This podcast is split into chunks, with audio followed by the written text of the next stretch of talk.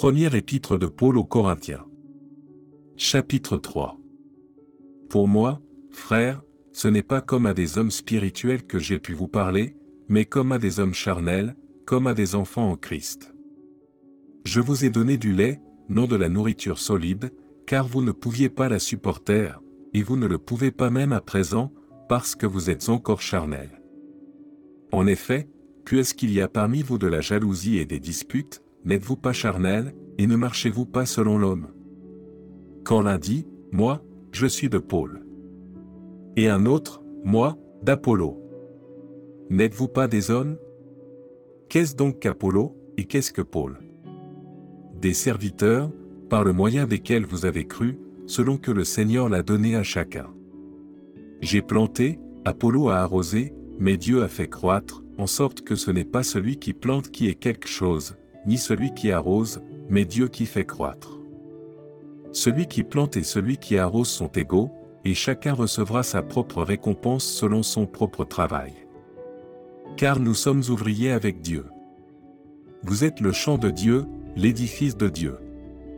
Selon la grâce de Dieu qui m'a été donnée, j'ai posé le fondement comme un sage architecte, et un autre bâtit dessus.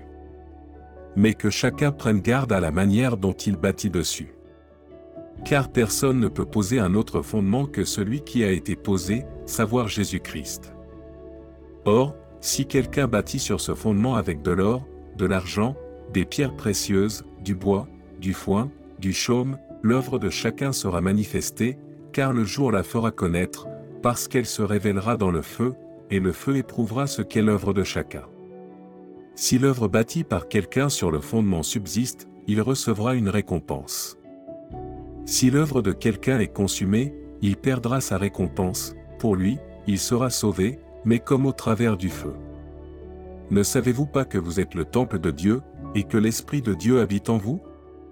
Si quelqu'un détruit le temple de Dieu, Dieu le détruira, car le temple de Dieu est saint, et c'est ce que vous êtes. Que nul ne s'abuse lui-même, si quelqu'un parmi vous pense être sage selon ce siècle, qu'il devienne fou, afin de devenir sage. Car la sagesse de ce monde est une folie devant Dieu. Aussi est-il écrit, il prend les sages dans leur ruse. Et encore, le Seigneur connaît les pensées des sages, il sait qu'elles sont vaines.